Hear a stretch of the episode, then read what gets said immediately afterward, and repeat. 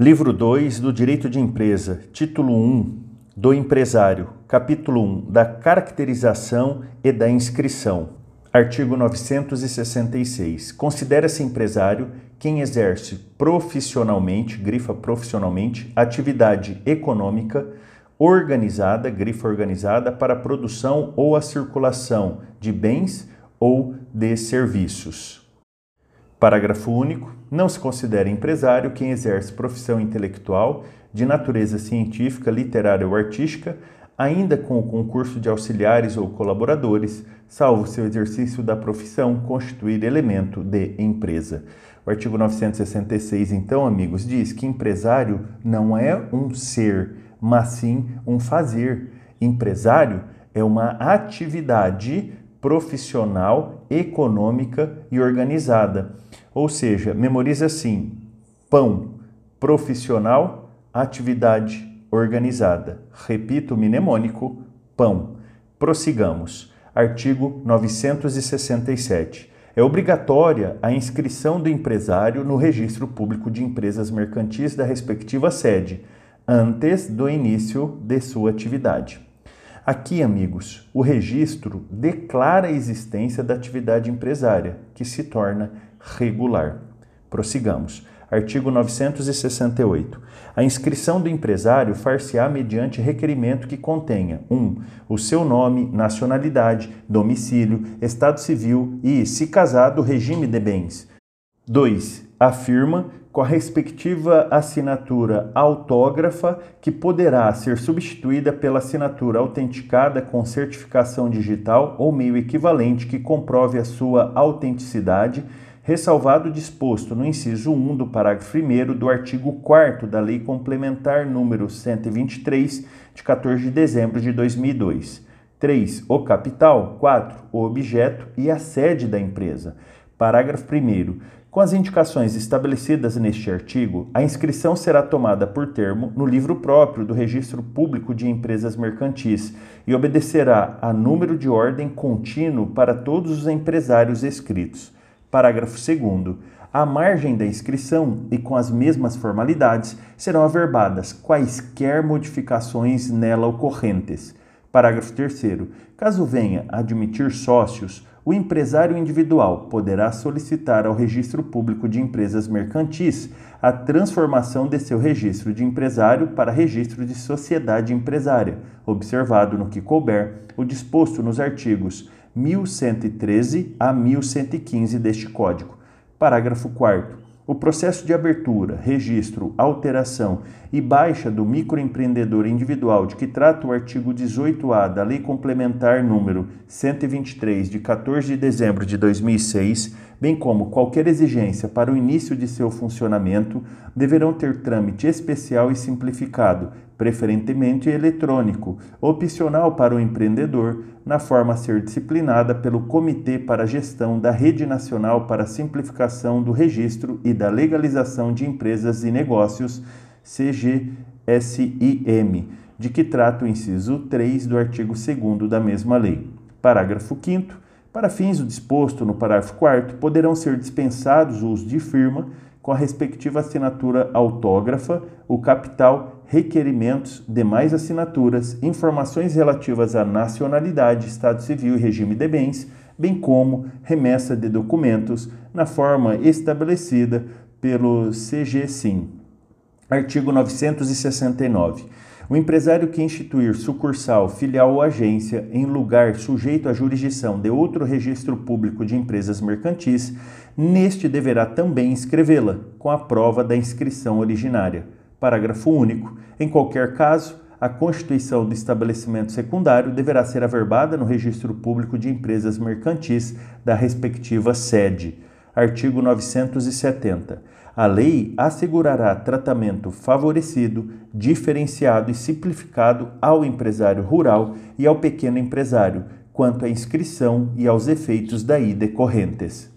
Artigo 971. O empresário cuja atividade rural constitua sua principal profissão, pode, observadas as formalidades de que trata o artigo 968 e seus parágrafos, requerer inscrição no Registro Público de Empresas Mercantis da respectiva sede, caso em que, depois de inscrito, ficará equiparado para todos os efeitos ao empresário sujeito a registro. Amigos, o registro do empresário rural, além de ser facultativo, tem natureza constitutiva.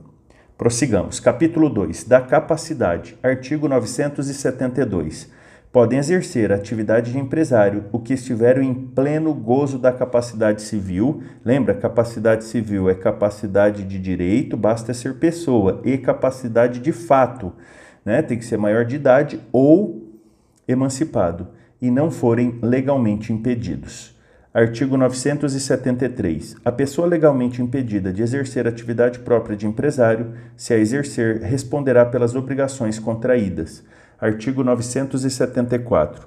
Poderá o incapaz, por meio de representante ou devidamente assistido, continuar a empresa antes exercida por ele enquanto capaz. Amigos, grifem esse trecho, alta incidência em concurso. Vou repetir: continuar a empresa antes exercida por ele enquanto capaz, por seus pais ou pelo autor de herança. Parágrafo 1.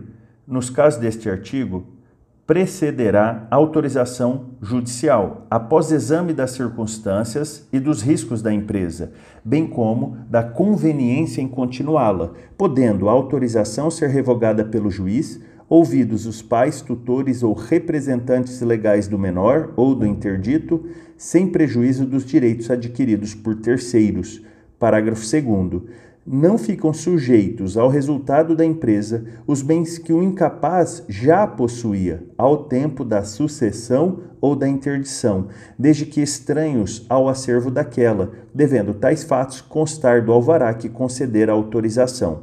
Parágrafo 3 o registro público de empresas mercantis a cargo das juntas comerciais deverá registrar contratos ou alterações contratuais de sociedade que envolva sócio incapaz desde que atendidos de forma conjunta os seguintes pressupostos: 1. Um, o sócio incapaz não pode exercer a administração da sociedade. 2. O capital social deve ser totalmente integralizado. 3. O sócio relativamente incapaz deve ser assistido e o absolutamente incapaz deve ser representado por seus representantes legais. Artigo 975. Se o representante ou assistente do incapaz for pessoa que, por disposição de lei, não puder exercer atividade de empresário, nomeará, com aprovação do juiz, um ou mais gerentes. Parágrafo 1.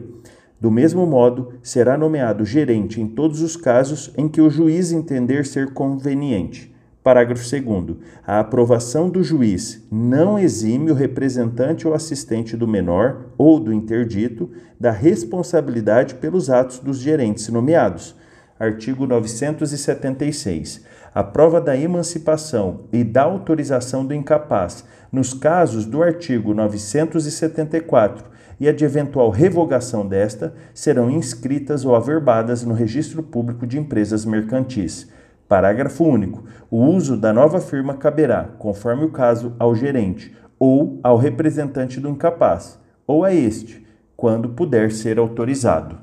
Artigo 977. Faculta-se aos cônjuges contratar sociedade entre si ou com terceiros, desde que não tenham casado no regime da comunhão universal de bens ou no da separação obrigatória.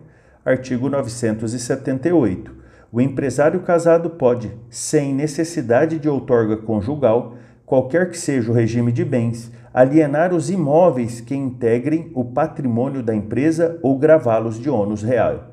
Artigo 979. Além de no registro civil, serão arquivados e averbados no registro público de empresas mercantis os pactos e declarações antenupciais do empresário, o título de doação, herança ou legado de bens clausulados de incomunicabilidade ou inalienabilidade. Artigo 980. A sentença que decretar ou homologar a separação judicial do empresário e o ato de reconciliação não podem ser opostos a terceiros, antes de arquivados e averbados no Registro Público de Empresas Mercantis. Amigos, se tiverem alguma dúvida, sugestão, crítica ou elogio, mande-me um direct no Instagram, arroba memorize. Aproveita também, se inscreve no nosso canal do Telegram, hashtag Civil é Legal. Um grande abraço, bons estudos!